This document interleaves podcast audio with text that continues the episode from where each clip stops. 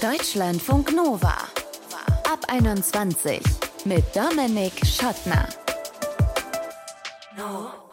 Sex im Fernsehen, Sex in der Zeitung, generell Sex in den Medien. Welches Kopfkino geht da jetzt gerade bei euch an? Bei den meisten, würde ich jetzt mal behaupten, ist es wahrscheinlich Sex zwischen einer Frau und einem Mann. Und warum behaupte ich das? Ja, weil es jahrzehntelang einfach die Norm war. Heterosexuelle Partnerschaften, heterosexueller Sex. Und dadurch wurde ein Teil der Gesellschaft und auch dessen Bedürfnisse natürlich komplett außen vor gelassen. Menschen kommen queer auf die Welt, sie kommen schwul, lesbisch, trans auf die Welt. Das ist nicht etwas, was was man irgendwann durch Medien für sich entdeckt. Das war Aljoscha Mutadi, bekannt aus, würde ich sagen, Funk und Fernsehen und natürlich auch Internet, weil er dort, genau wie jetzt gleich in diesem Ab 21 Podcast, für mehr Sichtbarkeit von queeren Menschen und ihren Bedürfnissen wirbt. Schön, dass ihr dabei seid. Wir schauen aber natürlich auch auf die sexuelle Findung heterosexueller Menschen und zwar zusammen mit der Autorin Henriette Hell. Als erstes aber lernen wir Julia aus Wien kennen, die sagt über sich selbst, mein Bild von Sex und mein Bild von Körpern wurde stark durch Medien wie die Bravo geprägt. Heute sieht sie das ein bisschen anders. Heute ist sie 25 und hat Erfahrung als feministische Influencerin gesammelt. Und da weiß sie natürlich sehr gut, was sie und ihre Freundin wollen und was nicht. Und genau darüber sprechen wir jetzt. Hi Julia. Hallo. Was hat dir die Bravo denn für ein Bild von Sex und Körpern vermittelt? Ähm, also ich will jetzt nicht grundsätzlich nur der Bravo die Schuld geben, sondern auch unterschiedlichen Magazinen. Ich habe dadurch ein Bild von Sex vermittelt bekommen, dass es beim Sex ist, dass es immer nur heterosexuelle Paare gibt, mhm. die komplett schlank sind, die Frauen meistens komplett glatt rasiert sind, sie gleich große Brüste haben, die wunderschön stehen und einfach schön anzusehen sind das war eigentlich so dieses Bild, das ich von Körpern und Sex vermittelt bekommen habe. Auch, dass es immer darum geht, dass der Mann befriedigt wird. Also ich kann mich an zahlreiche Artikel erinnern. Ähm, was mag er? So bringst du ihn zum Höhepunkt. Solche Sachen. Und damit wurde mir als junges Mädchen ein ganz klares Bild von Sex vermittelt. Mhm. Und du hast aber damals schon gemerkt, so interessiert mich eigentlich gar nicht so doll, was mit Männern ist, weil ich finde eigentlich Frauen gut. Genau, also ich habe die Bravo so mit 12, 13, 14 gelesen. Da wusste ich noch nicht ganz, dass ich Frauen gut finde. Ich dachte es mir zwar hin und wieder, aber ich wusste es noch nicht ganz. Ich habe es dann erst mit 16 herausgefunden mhm. und ja. Und seitdem bist du ja auch mit deiner jetzigen Freundin zusammen. Waren denn auch, wenn ich äh, mal so intim fragen darf, auch mit ihr deine ersten sexuellen Erfahrungen? Ja, die waren auch mit ihr. Und äh, wovon hast du dich da leiten lassen? Wenn nicht von der Bravo? Also ich muss sagen, es war ganz, ganz schwierig, weil dadurch da in der Bravo halt nur heterosexuelle Paare gezeigt werden, wussten wir jetzt, also oder auch ich, gar nicht so, wie Sex zwischen zwei Frauen funktioniert.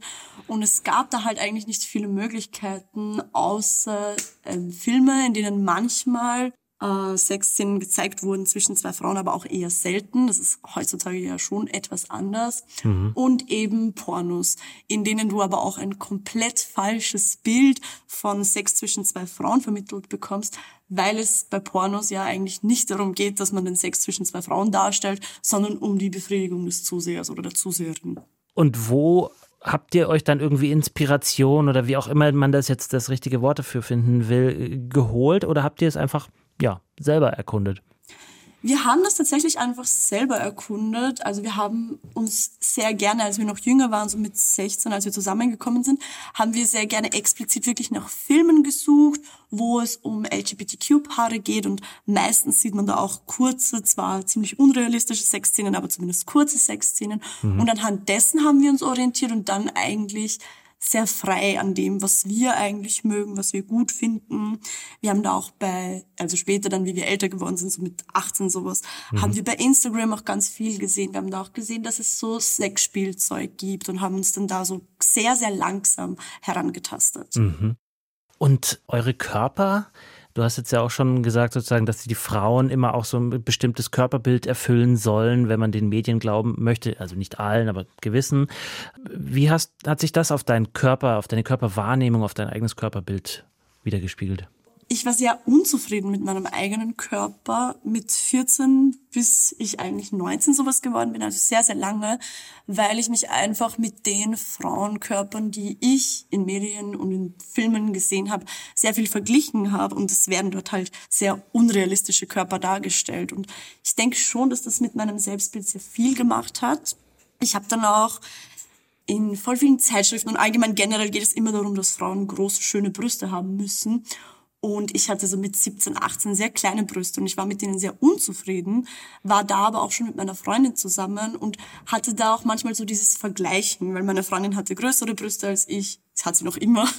Mhm. Und man hat sich da sehr schnell miteinander verglichen, was eigentlich sehr seltsam ist, weil das ist die Person, die ich liebe und mit der sollte ich mich nicht vergleichen, was jetzt schöner ist und was nicht, weil wer legt fest, was halt schöner ist und was nicht. Hm. Und Na, du selber. Auch, genau, und ich habe da halt auch sehr schnell verstanden, dass das, was ich als schön empfinde, eben sehr durch die Medien und das alles geprägt wurde. Mhm. Du sprichst da, merken wir jetzt gerade ja inzwischen sehr offen über diese, über diese ganzen Themen, auch über Geschlechtsteile, über Sex, alles, was ihr so äh, macht und gut findet. Was hat denn diesen Wandel bewirkt? Also, wo hast du gesagt, so, okay, damit gehe ich jetzt auch nach außen bei Insta als Influencerin?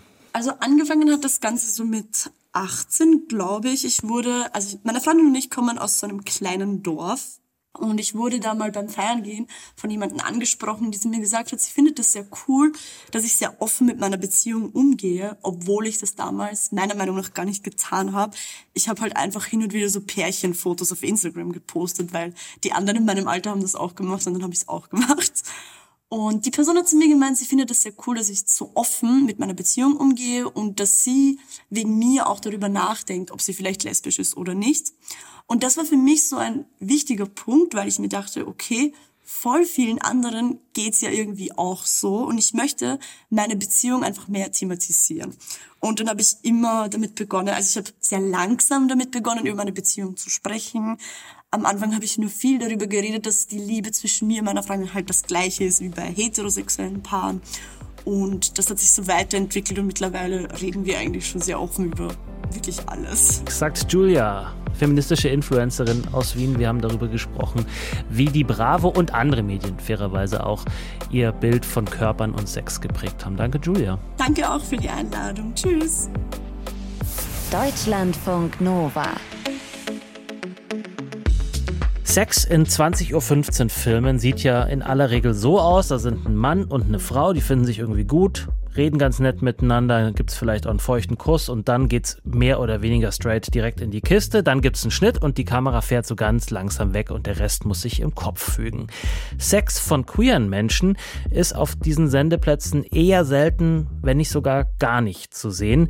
Wenn man das sehen will, sich darin vielleicht spiegeln oder auch inspirieren lassen will davon, dann muss man eher so spezielle Serien gucken oder eben Pornos. Im Mainstream gibt es das nach wie vor zu wenig, sagt Ayosha Mutadi. Er ist einer der Fab Five von Queer Eye Germany und Sinfluencer zu veganer Ernährung und Rechten von queeren Menschen. Und jetzt bei mir. Hallo Ayosha. Hallo, ich freue mich. Ayosha, ich glaube, ich äh, darf verraten, du bist jetzt 34. Welchen Einfluss hatten denn Medien auf deine Sexualität? Also du durftest es nicht verraten, jetzt hast du es einfach gemacht.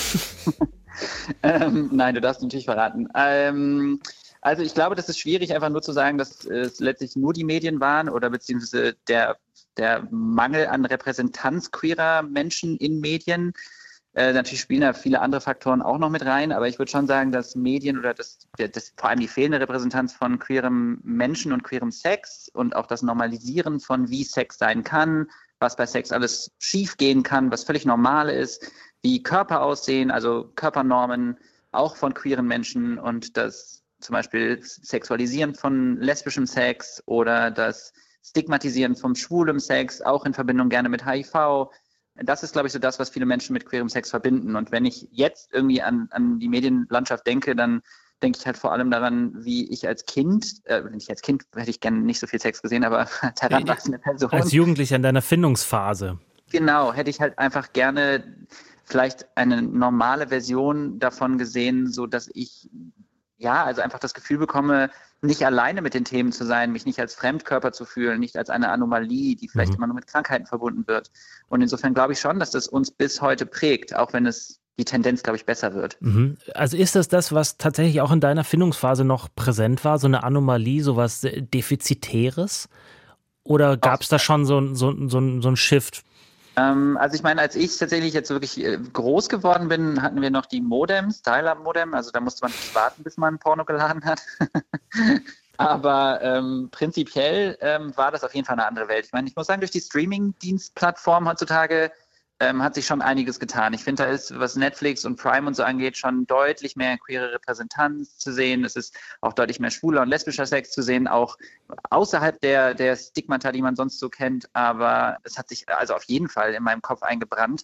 Das hat ja natürlich nicht nur jetzt mit Sex zu tun, sondern auch außerhalb von Sex. Also mir hätte es ja damals als Kind, aber äh, auch als Kind schon gereicht, wenn ich einfach mal irgendwo in der Werbung oder in Filmen, in Magazinen, im Internet egal wo, auf der Straße einfach mal ein schwules Paar gesehen hätte, die Händchen halten, die sich einen Kuss geben, die nicht einfach nur stigmatisiert werden oder in den, die irgendwie eine Comedy-Show eingeladen werden, weil man sich über sie lustig macht, weil sie so flamboyant sind. Das war meine Wahrnehmung als, als Kind oder Heranwachsender. Insofern, mich hat es auf jeden Fall geprägt. Ich habe mich immer als Anomalie gefühlt. Mhm. Und wie hast du dir dann das Selbstbewusstsein äh, geholt, geschaffen, dann das eben doch nach deinen Vorstellungen zu machen und nicht nach denen, die in den Medien dir vorgelebt werden? Wer sagt, dass ich das habe? Wir äh, sprechen immerhin da drüben, das, darüber. Das heißt, so ein gewisses Maß an Selbstbewusstsein muss zumindest da sein, vermute ich jetzt mal. Ja, also das ist letztlich entstanden, also dass ich jetzt in der Öffentlichkeit darüber rede und dass ich eine Plattform habe und dass ich ähm, Anklang gefunden habe mit dem, was ich mache, hat letztlich einfach damit zu tun, dass ich einen, dass ich einen safen Space, also einen sicheren Ort im Internet gefunden habe, in dem das, was ich sage, Gehör gefunden hat. Also ich habe zum Beispiel die Dreharbeiten zu Queer Eye Germany, einen, einen Safe Space für mich gefunden, ein Ort, an dem super viele queere Menschen mit mir zusammen gedreht haben und ich mich wirklich komplett frei gefühlt habe. Ich habe keine Zwänge mehr empfunden. Ich habe mich äh, auch selber finden dürfen. Mhm. Und das hat mir sehr bewusst nochmal vor Augen geführt, wie wichtig das ist für, für alle Menschen. Einfach das Gefühl zu haben, man selbst sein zu können, ohne sich erklären zu müssen, ohne sich rechtfertigen zu müssen.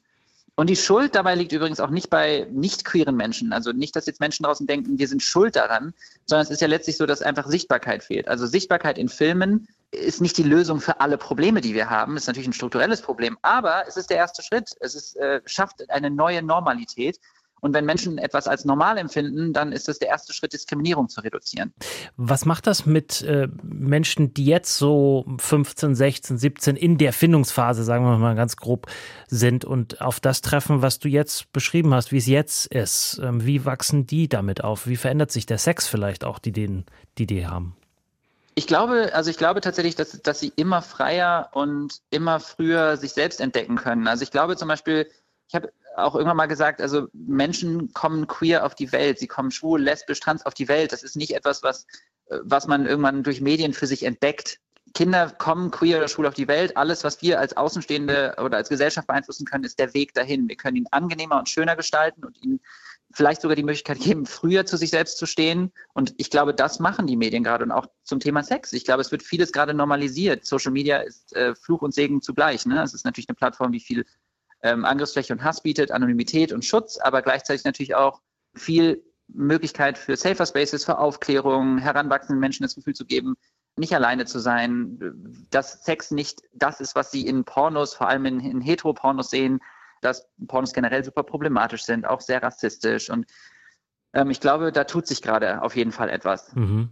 Es ist interessant, wie, wie du das sagst, weil nebenher läuft bei mir hier äh, der Fernseher so eine Nachmittags-Seifenoper. Äh, Nein, eine Seifenoper im ersten. Und es haben sich ja just in diesem Moment, wo du es gesagt hast, sich zwei Frauen sehr leidenschaftlich äh, äh, auf den Mund geküsst. Ähm, wann ist denn so eine Normalität erreicht? Wenn es nachmittags um kurz nach drei, wo wir das Gespräch aufzeichnen, in der ARD läuft oder gibt es überhaupt so einen Punkt? Kann man den ausmachen? Ähm, ich glaube, das ist schwierig pauschal zu beantworten, weil die Normalität messen wir ja natürlich nicht anhand dessen, was in der Medienlandschaft passiert, sondern das, was in dem echten, im echten Leben von queeren Menschen passiert. Und solange queere Menschen nicht 100 Prozent frei sind überall auf der Welt und wir reden nicht nur von Deutschland, ähm, mhm. solange sie nicht verfolgt werden, beleidigt werden, körperlich oder psychische Gewalt erfahren, solange sie nicht äh, über ihre eigenen Körper entscheiden dürfen. Ähm, ich könnte die Liste ist endlos lang. Und solange haben wir dann keine Normalität erreicht. Mhm. Und so lange müssen wir auch, brauchen wir Regenbogenflaggen, so lange brauchen wir CSDs, so lange müssen wir darüber reden, so lange werden Interviews darüber geführt und so lange werden wir darüber versuchen zu sprechen und äh, uns Gehör zu schaffen. sagt Ayosha Mutadi. Wir haben darüber gesprochen, wie es war, als er in seiner Findungsphase war und queeren Sex es in den Medien so gut wie gar nicht gab. Danke dir, Ayosha. Sehr, sehr gerne. Danke fürs Interview. Deutschlandfunk Nova. So, jetzt haben wir zweimal aus unterschiedlichen Perspektiven gehört, wie schwierig es ist, sich als queere Person in dieser Gesellschaft sexuell zu entwickeln, zu festigen, vielleicht auch einfach nur Vorbilder zu haben. Aber heißt das jetzt im Umkehrschluss, dass Heteros es relativ easy haben, gerade weil ihre Repräsentanz in den Medien zum Beispiel so riesengroß ist? Sprechen wir drüber mit einer, die ihr Hetero sein und auch ihren Heterosex in gewisser Weise zu so einer Art Marke gemacht hat, mit Büchern wie Achtung, ich komme in 80 Orgasmen um die Welt und ganz neu Lust, Fuckability, Orgasm Gap und Me Too. Die Autorin Henriette Hell. Hallo. Moin, hallo. Sag mal, erinnerst du dich noch an deine erste Erinnerung an Sex in den Medien? Ich denke, das war bestimmt als Kind, äh, wenn man mal irgendwie die Bildzeitung äh, auf, den, auf den Frühstückstischen der Erwachsenen gesehen hat äh, und ja schon sehr früh zugeballert wurde mit Nacktheit mit Sexualität und es hat ja ähm, bis heute einfach noch viel krasser zugenommen. Hm. Kannst du dich erinnern, in deiner Findungsphase als Teenagerin, als junge Frau, was da so an Körperbildern und an, an Sexpraktiken dir so über den Weg gelaufen ist in den Medien, wo du vielleicht auch geguckt hast, ah, das könnte ich machen oder das will ich eher nicht? Naja, im Grunde äh, waren die Medien ja die einzige Chance, etwas über das Sexleben anderer Menschen zu erfahren oder über Sex überhaupt, denn du schaust ja nicht in die Schlafzimmer der anderen. Das heißt, äh, man war im Kino oder lief American Pie, wo Teenager unbedingt äh, in der Nacht des Abschlussballs entjungfert werden wollten und mit sowas wuchs man dann auf. Wann war für dich denn klar, dass Sex auch beruflich bei dir ein Thema würde? Es fing so an äh, mit Anfang, Mitte 20. Ähm, da habe ich mich mit dem Thema ähm, ja, Orgasmus, weibliche Sexualität auseinandergesetzt und habe relativ schnell festgestellt, dass da ganz wenig Aufklärung herrscht und im Grunde ähm, Frauen unter den patriarchalen Strukturen leiden, nämlich ähm, dass die meisten Männer davon ausgehen, dass rein raus Sex genügt für Frauen, um zu kommen. Und ich habe eben aus meinem Umfeld und eben auch selber ähm, gemerkt, hm, also irgendwie kann es das ja nicht sein, da muss es noch mehr geben. Damals hat sich eigentlich für mich schon irgendwie herauskristallisiert, dass es da irgendwie diese Orgasm Gap geben muss, dass Männer eigentlich viel einfacher und fast jedes Mal zum Orgasmus kommen und Frauen eben nicht. Und ähm, mein erstes Buch, das ist ja, äh, habe ich ja vor knapp zehn Jahren geschrieben. Und ich finde es erstaunlich, wie viel sich da in der Zwischenzeit getan hat. Was meinst also, du, hat sich da vor allem auch getan und angestoßen durch was? Naja, zum einen ähm, durch den Mainstream-Feminismus. Also wir sind ja heute so gut aufgeklärt. Wir wissen alles über Sex. Ähm, die Klitoris wird gefeiert. Also es führt natürlich aber auch auf der anderen Seite dazu, dass sich viele Leute heute, glaube ich, überfordert fühlen davon, dass eben praktisch alles möglich ist. Du kannst dich heute auf alle möglichen Arten ausleben. Und ja, einige kommen dadurch, glaube ich, auch an ihre Grenzen und ziehen sich dann zurück mhm. in digitale Welten. Und machen da was? Ich glaube, das hat viel damit zu tun, dass für einige es vielleicht einfacher ist, Pornos anzuschauen oder auf Tinder einfach nur Matches zu sammeln, statt rauszugehen in die echte Welt, weil sie auf diese Weise eben nicht selber nicht enttäuschen können und auch nicht enttäuscht werden von den anderen. Mhm. Das hieße äh, deiner These zufolge, dass die Leute eigentlich weniger Sex haben müssten? Was jetzt ja, wir haben einen starken Sexrückgang zu verzeichnen. Also die Menschen haben momentan so wenig Sex wie noch nie. Die Jüngeren fangen immer später damit an und das hat meiner Meinung nach damit zu tun, dass wir alle dauerstimuliert sind. Dadurch, dass wir ja schon morgens, wenn wir an der Bushaltestelle stehen, Plakat von irgendwelchen Casual Dating Formaten sehen und ja jede Gulaschsuppe eigentlich mit Sex beworben wird. In der Primetime läuft Fifty Shades of Grey, die ganze Familie schaut zu. So, wir werden die ganze Zeit damit zugeballert mhm. und wir sind überfordert und überreizt. Muss ich sagen, sehe ich, ähm, sehe ich gar nicht so. Also im wahrsten Sinne des Wortes, wenn ich an der Bushaltestelle sehe, vielleicht bin ich auch einfach abgestumpft, aber ich sehe da diese, diese Plakate vielleicht gar nicht mehr so. Aber wenn dir das gar, nicht schon so gar nicht mehr auffällt, das ist ja auch interessant. Na, vielleicht entwickelt man da einfach so einen Filter auch, ne? Dass man sagt, okay, gut, das ja. ist jetzt das Thema und aber ich würde deswegen trotzdem sagen, dass Sex durchaus schon noch eine große Rolle auch im Persönlichen vielleicht spielt. Vielleicht reden die Leute auch gar nicht mehr so doll darüber, eben weil es so sehr präsent ist, dass man sich im Privaten einfach, dann hat man es halt, ohne drüber zu reden. Henriette, du bist, ähm, ich glaube, das darf ich ähm, äh, verraten, du bist inzwischen verheiratet. Ist das äh, für dich das Ende von Sex? Das ist der Anfang von neuen Sphären, würde ich mal sagen. Also ich denke, Sexualität verändert sich immer weiter oder ist immer im Prozess. Mit jedem neuen Partner oder mit jedem neuen Lebensabschnitt muss man sich auf was Neues einlassen. Ganz einfach. Ganz einfach, sagt die Autorin Henriette Hell. Ich danke dir. Danke. Wie formen Medien unsere Vorstellung von Sex und auch unsere Körperbilder? Das war der Ab 21 Podcast. Wenn ihr uns sagen wollt, wie ihr das fandet oder wenn ihr uns eure Geschichte von eurer sexuellen Findungsphase erzählen wollt, macht es gerne per Mail, mail at deutschlandfunknova.de oder eine Text- oder Sprachnachricht bei WhatsApp geht auch 0160 9136 0852. Ich bin Dominik Schottner, vielen Dank fürs Einschalten. Bis zum nächsten Mal. Bleibt gesund und geschmeidig. Ciao. Deutschlandfunk Nova ab 21. Immer Montag bis Freitag auf deutschlandfunknova.de und überall, wo es Podcasts gibt.